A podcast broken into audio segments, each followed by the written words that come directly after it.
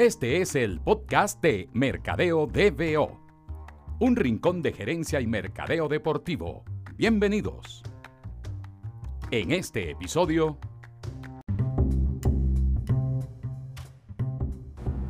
En el episodio de hoy vamos a conversar con eh, otro venezolano que trabaja en el mundo del deporte fuera de nuestro país.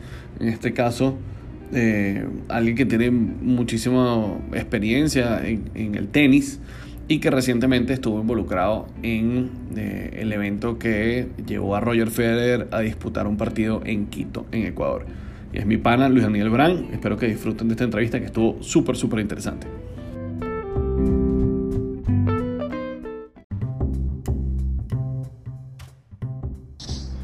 Bueno, amigos del podcast de Mercado de bienvenidos a este nuevo episodio. Este episodio es el primero que hago en mi vida dedicado a algo que tenga que ver con el tenis.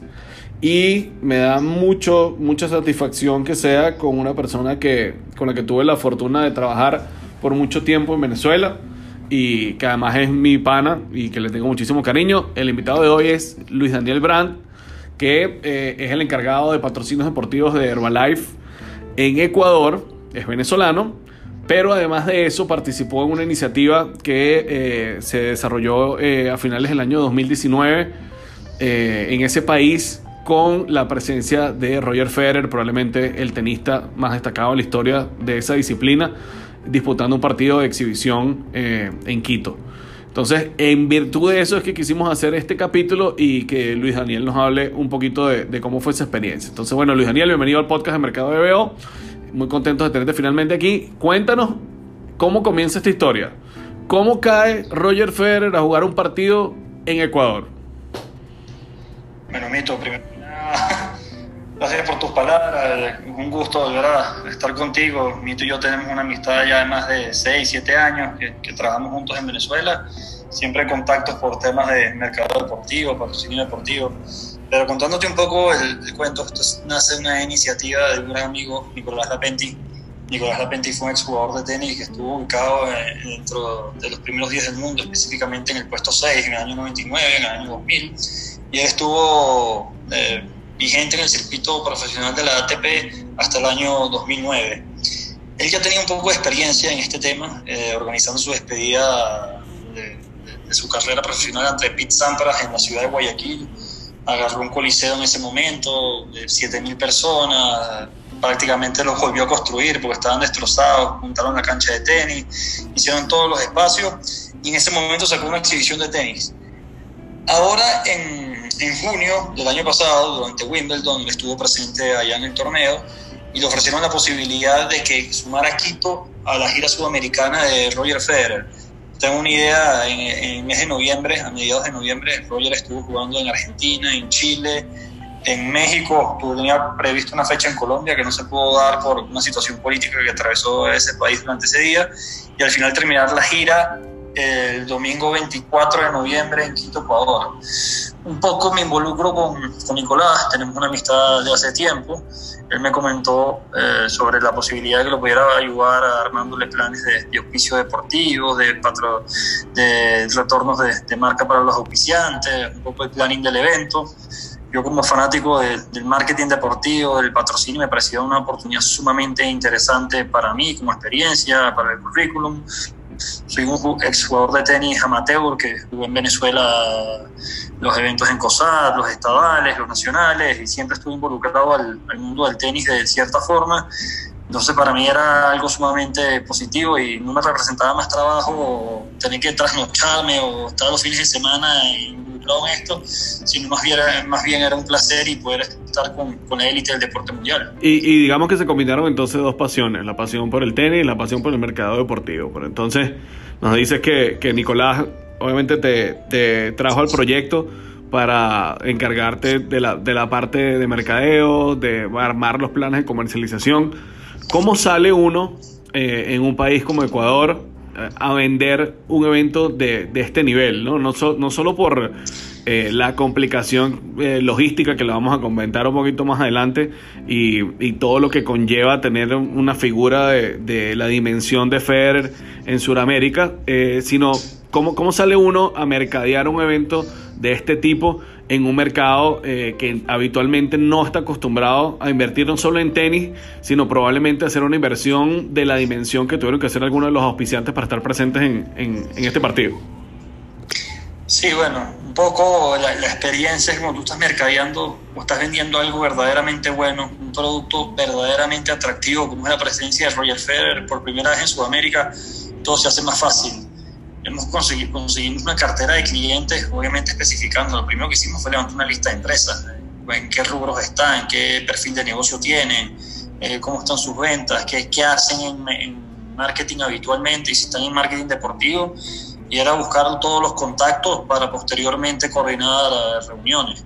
Aquí hubo involucradas agencias, eh, agentes, contactos personales, o sea, de todo tipo de, de formas se le llegan a, a, estos lugares, pero para que tengan una idea, buscando obviamente patrocinantes del sector turismo, como fue la alcaldía de Quito, promocionando la ciudad, buscando un banco patrocinante, una aseguradora, constructoras, automóviles, eh, empresas de, tele, de, telefonía. O sea, se, se, hizo un plan completo buscando patrocinantes por cada, por cada rubro y entendiendo un poco que era el, el costo del evento. Este fue el evento más costoso de la historia de Ecuador como exhibición deportiva. Entonces era un poco explicar la magnitud que iba a tener esto y también para poder vender esto tienes que tener un plan de medios que sea realmente atractivo tú digas, wow, estoy invirtiendo tanto, pero el retorno va a ser mucho más, más alto. Siempre en la, en la métrica de mercado deportivo, por cada dólar invertido tienes que tener una métrica importante de, de, retorno, sean 10, 15, 20, 25, 30 dólares o hasta más en, en, en,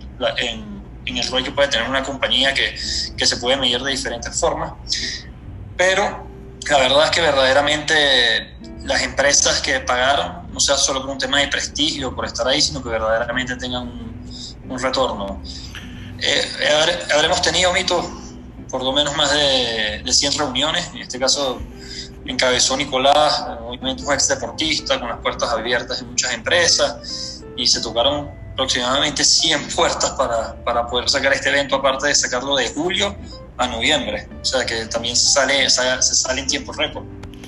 Háblanos, háblanos, un poquito ahora, Luis, de, de, todo el tema logístico, ¿no? O sea, es impresionante pensar en, en, en términos de, de comercialización y, y, de armar, como dices tú, este plan de comercialización teniendo en cuenta un listado de, de compañías que eso los llevará a ustedes a tener esa cantidad enorme de reuniones, pero también está la parte eh, del atleta, ¿no? Y la logística de, llevar a un atleta como Federer a, a Ecuador. Eh, me comentabas antes de que comenzáramos la grabación del podcast de, viajes incluso previos del equipo de, de Federer a, la ciudad para revisar temas logísticos. Háblanos un poquito de eso y el, el nivel de complejidad de, todo lo que hay por detrás antes y durante el juego. Sí, mira, Federer se maneja con un grupo que se llama Team 8 Tennis, que es la, la empresa que le maneja todo, todos los acuerdos comerciales a Roger, le maneja la agenda previamente al, antes del evento mandaron, enviaron a diferentes personas a que revisaran primero eh, la agenda del evento, dónde va a ser la rueda de prensa, dónde se va a hospedar, qué sitio va a comer, cómo se va a trasladar, el tiempo de distancia de, cada lugar. Obviamente, en, caso de un deporte individual como el tenis, una exhibición de la de Roger Federer con Alexander Zverev, se hace mucho más senc sencillo que cuando hablamos de deportes virtuales, ¿no? Obviamente nosotros escogimos un sitio como el Coliseo Romiñahui, que tengan una idea, es un coliseo de básquetbol que está aquí en la ciudad de Quito. Y obviamente no, no, no es moderno, pero son cosas que se pueden acomodar. Los camerinos se, se contrató, imagínate, un decorador de matrimonios los más prestigiosos acá en, en Ecuador y entonces eh, armó completamente otro, otro escenario para que Federer tuviera un camerino acorde de lo que es el evento, una zona VIP que sea acorde de, lo que se espera. Se contrataron proveedores de, que construyen cocinas y están en el negocio de la madera para que van a la cancha de tenis, la pintura, todo este tipo de, de logística que son bastante complejas. Y, y Luis, eh, ya, ya el día del evento... Eh algo que está muy en boga en, todos los eventos eh, de nuestra región y también a nivel mundial es el tema de la experiencia del fanático. Tú me hablabas que había una cantidad de, de entradas que obviamente se distribuyeron entre los entre los patrocinadores. Eh, ¿qué, ¿qué, tipo de experiencia se construyó alrededor de esto? Propiamente ustedes como organizadores y también qué de lo que viste hecho por alguno de los patrocinantes te, te llamó más la atención eh, dirigido propiamente al, al, fanático, a los que estaban viendo la experiencia de poder ver a Federer por primera vez en Sudamérica. Sí, hubo varias, varias empresas que hicieron muy buenas activaciones. Eh, tener en cuenta que, bueno, que el nivel de, de, entrada, habían siete niveles que iban desde los 100 dólares hasta los 1000 dólares la entrada. Y la entrada de 1000 dólares era en un box eh, pegado a la cancha, que era un box de 8 personas esas personas recibían una pulsera para entrar a una zona VIP. Esta zona VIP fue decorada por un, decorador, un diseñador ecuatoriano que, está, que trabaja en muchas ferias, en, bodas. Hizo verdaderamente una, un diseño con todo lo que tiene que ver Guayasamín aquí en Ecuador.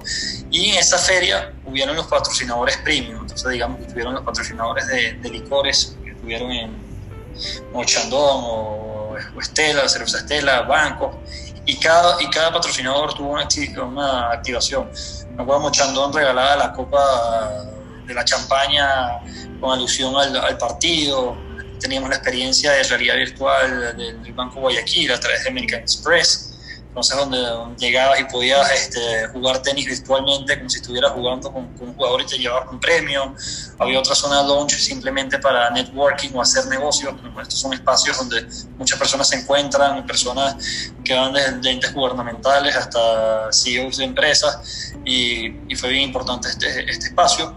Y en la parte ya posterior, donde estaba el público en general, la primera parte también una zona expo para ver el, para, para que los auspiciantes se, tuvieran bastante exposición. Se hizo una en Rosas, que, que, es uno de los productos de mayor exportación del Ecuador, una pelota de tenis gigante, donde la gente se tomaba fotos afuera. Diferentes empresas este, estuvieron regalando, haciendo sus promociones ahí, un giveaway, un giveaway premios, o sea, diferentes, diferentes situaciones donde el consumidor tuviera más compartido. Previo al partido eh, de Roger y Roger Fer y Alexander Zverev, hubo una exhibición previa donde vieron juveniles de tenis ecuatoriano y demás. Entonces siempre se trata de dar algo más a, a los usuarios, a los fanáticos, en este sentido. ¿Qué hubo previo al evento? Eh, una, un, el mayor auspiciante de este evento fue la alcaldía de Quito. Ellos buscaban exponer a Quito a nivel mundial, obviamente tuvo repercusión con calibre del personaje del jugador de Federer en todas partes. Se hizo una rueda de prensa en la mitad del mundo con la participación del alcalde, con la presencia de medios nacionales e internacionales, de agencias de noticias que están en todas partes del mundo. Se montó una cancha de tenis entre la línea ecuatorial que dividía la, eh, las dos partes del mundo. Ahí se, se, jugó, se jugó un partido, luego de eso una clínica infantil, no infantil, porque participaron adultos, pero que los cupos se dieron a los patrocinantes entonces, entre los patrocinantes, ellos lo podían utilizar a su discreción, pero muchos hicieron promociones para que lo, lo, los hijos de sus clientes o sus clientes tuvieran la oportunidad de pelotear con Roger Federer. Creo que esto, esto es algo que, que sucede en otros países, pero que, por ejemplo, hay un señor de 50 años en la clínica de Federer, de esos señores que van a jugar tenis al club y le pudo pegar dos pelotas con Federer. ¿Quién le quita ese cuento a alguien? O los juveniles de 8 a 12 años que por primera vez están empezando su, su inicio en el deporte y pueden pegar dos pelotas, tres pelotas con el máximo, el máximo jugador leyenda de todos los tiempos en este deporte, esa experiencia no te la quita nadie. Adicionalmente la clínica ya causa tanto furor, Federer, dentro de un país solo verlo, o sea, eh, la clínica, se vendieron tickets aparte para la clínica. Había gente que tratando de hacer esto un poco más masivo, ¿en qué sentido? Eh, las entradas eran costosas, pero en la clínica deportiva, obviamente en un partido de tenis, se vendieron entradas de 50 dólares.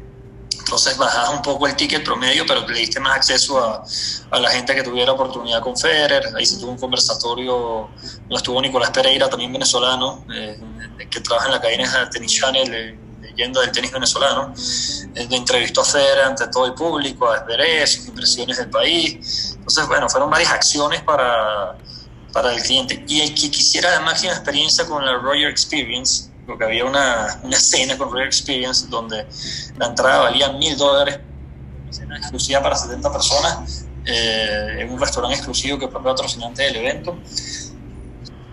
Roger, y tenías la posibilidad de tomarte una foto con Roger, que Roger pasara por tu mesa, este, te firmara un, un recuerdo. una raqueta, una pelota, un calendario, etcétera. Este, recibías una cena que ya está incluida y, tenías la posibilidad de estar con Federer. Y bueno, todas estas situaciones son experiencias que se, van, que se van acumulando y que van dándole a, a este tipo de evento más, más, más, credibilidad porque obviamente pasan muchas cosas, pero las experiencias quedan. Claro, no, brutal. Imagínate eso que comentabas tú del, del señor de 50 años y, y, de los jugadores juveniles, tener la oportunidad de pelotear un rato con, con Roger y, la gente que asistió a esta cena también, bueno, increíble. Si eres fanático del tenis, eh, me imagino que es una cosa que no, que no tiene no tiene parangón. Igual te voy a preguntar eso más adelante porque, bueno, ya como dijo al principio, Luis es un... Aquí quieres comentar algo de la prensa. Sí, eso, eso te iba a decir, esa iba a ser mi próxima pregunta, que nos hablaras un poquito del tema de la cobertura mediática, cómo se negoció el tema de, de los derechos de transmisión del evento, que lo, lo conversábamos ahorita y, creo que es bien interesante también que, que las personas que siguen este podcast escuchen también un poquito de, de ese trasmundo con, con, el tema mediático. Como tú y yo, Mito, en, en Caracas, eh, Margarita, en tu caso, nos iniciamos siempre con la prensa, ¿no? O sea, nosotros empezamos de una, a los 15 años somos marqueteros o yo empecé haciendo muchas pasantías en, medios de comunicación y vas aprendiendo, ¿no? Ya cuando estás del lado de acá, a quien, a quien se da acreditación, a quien no. Federer solo nos permitió eh, espacio en una prensa local, media hora de la rueda de prensa, no hay entrevista exclusiva, y solo un canal auspiciante tuvo 10 minutos con, con Roger Federer, con el reloj cronometrado, o sea, 10 minutos, aquí no va más, eh, aquí no, yo no soy periodista de tal cadena, ¿no? O sea, y un poco el derecho de negociación de, estos, de, este partido va de, tres vías, ¿no? Está la cobertura local en señal abierta, de manera que tú estás pidiendo unos oficios muy fuertes, tienes que darle retorno a, los oficiantes en la mayor visibilidad posible. Posteriormente tienes los derechos internamente para, para, el continente, o sea, directamente para, para toda, la, toda, toda, la región, que eso se hizo cargo ESPN, toda la gira de Roger Federer a, a nivel regional Tuvimos, bueno, cobertura desde el partido de México que batió récord Guinness, de ese partido de tenis con mayores espectadores en la Plaza de Toro, eh, de Argentina, Chile y, también de, Ecuador. Posteriormente hubieron programas especiales de este, este contenido.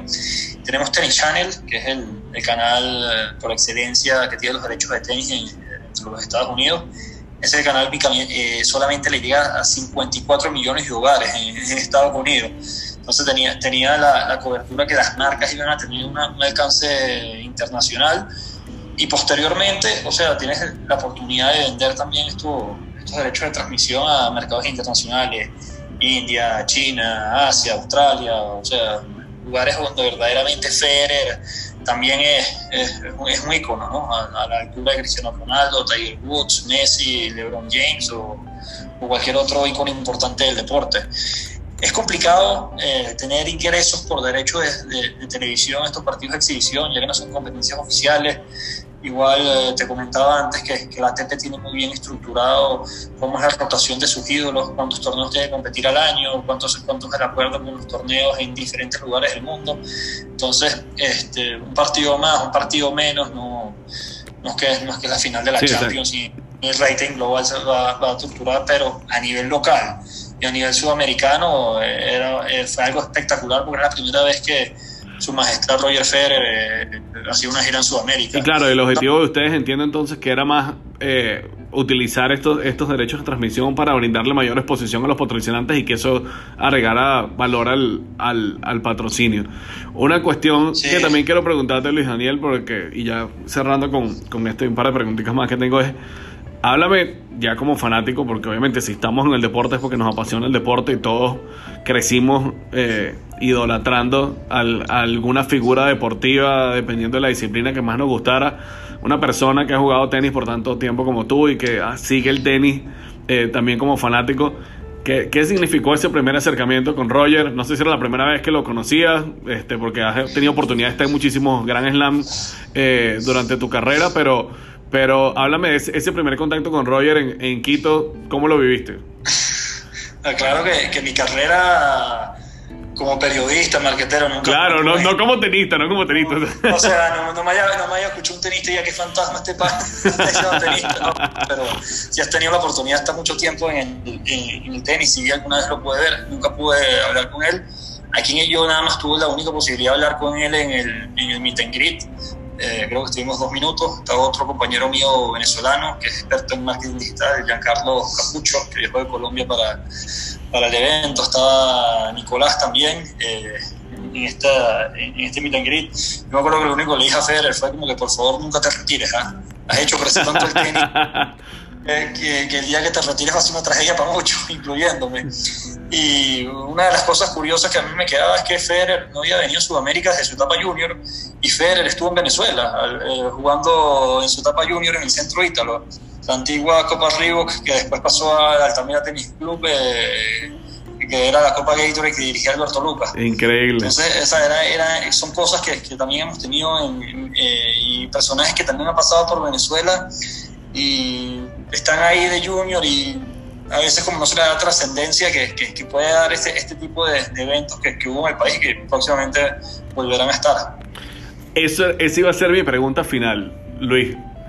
Eh, creo que, que, es una preocupación de todos los que trabajamos en, en deporte y sobre todo los, los venezolanos que, que, en este momento nos encontramos fuera de nuestro país trabajando de alguna u otra manera relacionada con el deporte, siempre tenemos esa espinita de, de querer hacer este tipo de eventos, de, de, al participar en este tipo de eventos en otros países, siempre pensar, eh, oye, me encantaría hacer esto en Venezuela o este evento sería ex extraordinario poder hacerlo en Venezuela.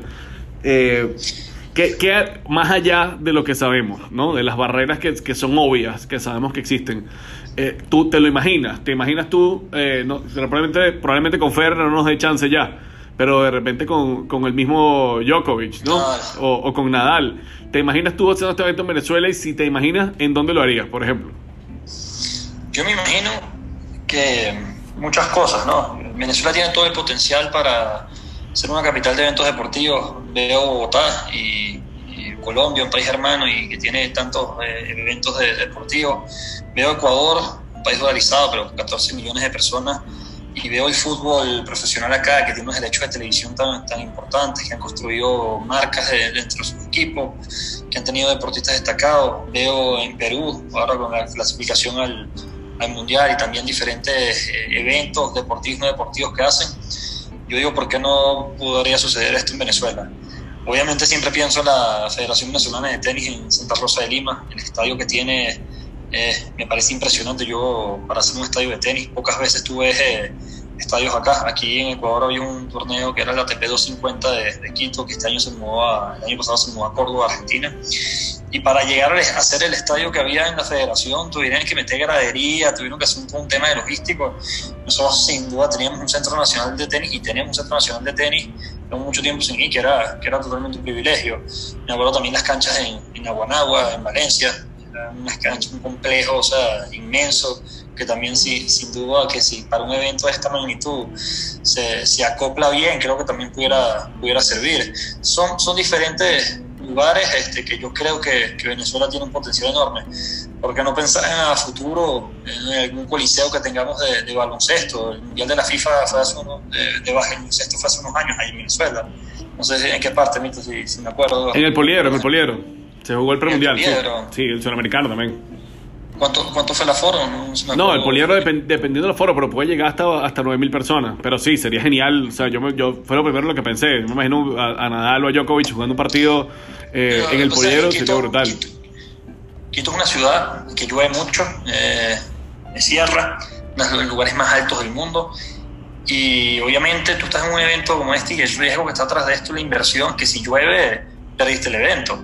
Entonces, claro. verdaderamente se tuvo que hacer un sitio de chavo, pero aquí vean esta, el, sitios, como tú dices, los estadios de fútbol acá, lo que es el de Barcelona Sporting Club, eh, MLE, el estadio de la Liga de Quito, se pudiera en un momento llegar a acoplar, ¿no? Claro. Más bien da, está miedo estos estadios a foros de 40.000 personas, este, que te queden las gradas vacías y lo demás. Pero el Federer jugó hace dos semanas, tres semanas en Sudáfrica el, el partido por su fundación contra Rafael Nadal y le rompieron el récord a México en solo, en solo dos meses sí, sí. Eh, en el grande, eh, allá en, en Sudáfrica. Con Bill Gates también creo que estaba, que estaba jugando, eh, un partido de doble, ¿no? Sí, Bill Gates, o sea, le reclamaron una gran cantidad de dinero para su fundación, pero había partes del estadio que la cancha estaba dentro de la cancha, tenía los box pegados a la cancha, una entrada de box de bajada de 3.500 dólares, y después tenías el estadio, pero habían partes del estadio, la primera parte, que ya veías vacía, pero la veías vacía por temas de visibilidad.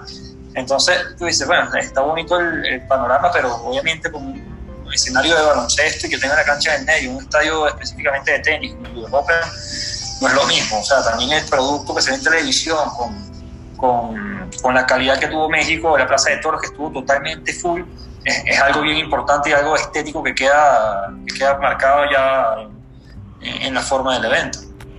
Y para finalizar, Daniel, que, eh, siempre hemos hablado mucho de la importancia del networking e incluso comentabas tú que en, el propio evento, por casualidad, había un espacio precisamente destinado por alguno de los patrocinadores para eso, ¿no? Para que se diera como un espacio de negocios, como un espacio de networking para, para gente de alto nivel. ¿Qué importancia eh, tuvo para ti como en tu carrera como, como marquetero deportivo eh, este networking para poder llegar a ser parte de un, proyecto como este?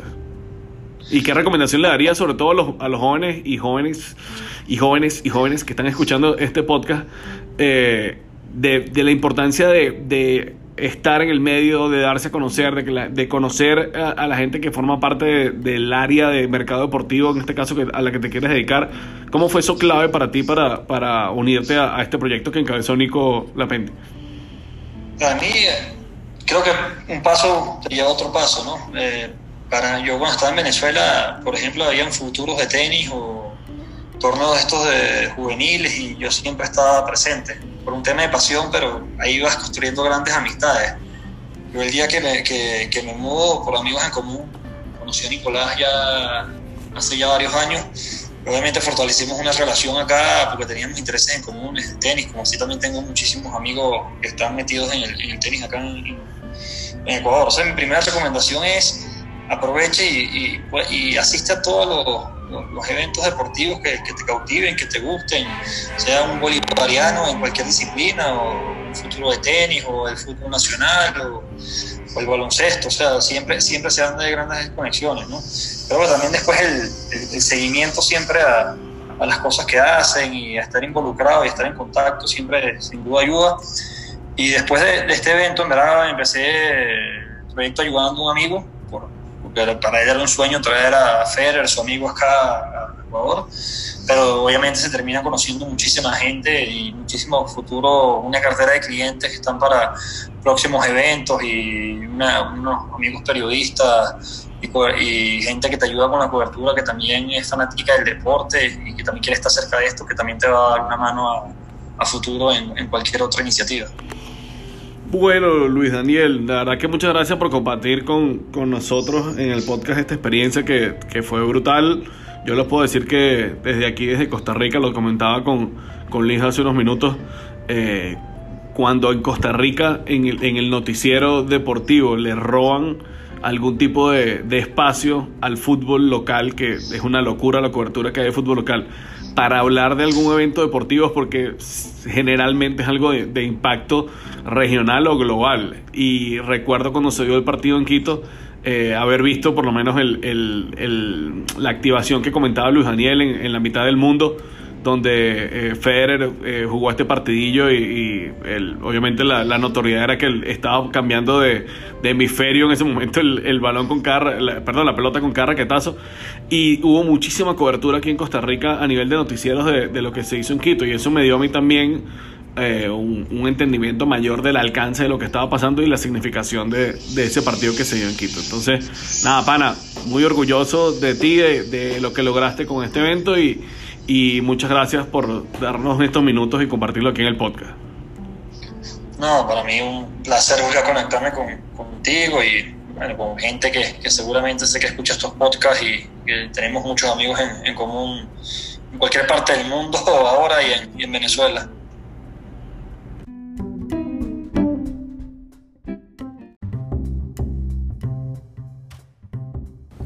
Bueno, espero que hayan eh, disfrutado esta súper amena eh, conversación con Luis Daniel Brandt y, bueno, y haber conocido todos los detalles de, este evento que se disputó en Quito, en Ecuador, todos los detalles que nos ofreció y obviamente todo lo que, todo lo que también había por detrás, ¿no? Y lo que significa para, para alguien que está trabajando en el mundo del mercado deportivo poderse involucrar en un, en un evento de esta magnitud. Creo que fue súper interesante, súper valioso mucho de los datos que dio. Eh, interesantísimo también hasta el, hasta el costo de las entradas. Estuvo muy, muy, muy cool. Espero que les haya, que lo, que lo hayan disfrutado como lo disfruté yo.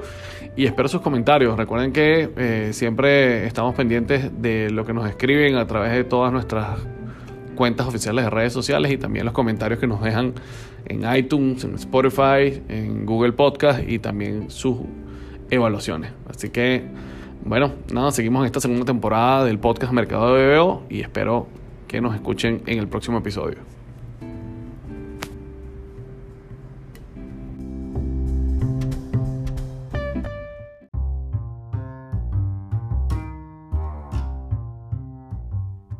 Gracias por acompañarnos. Te esperamos en el próximo episodio con toda la energía de dueño de equipo cobrando dólares preferenciales. Esto fue el podcast de Mercadeo DBO.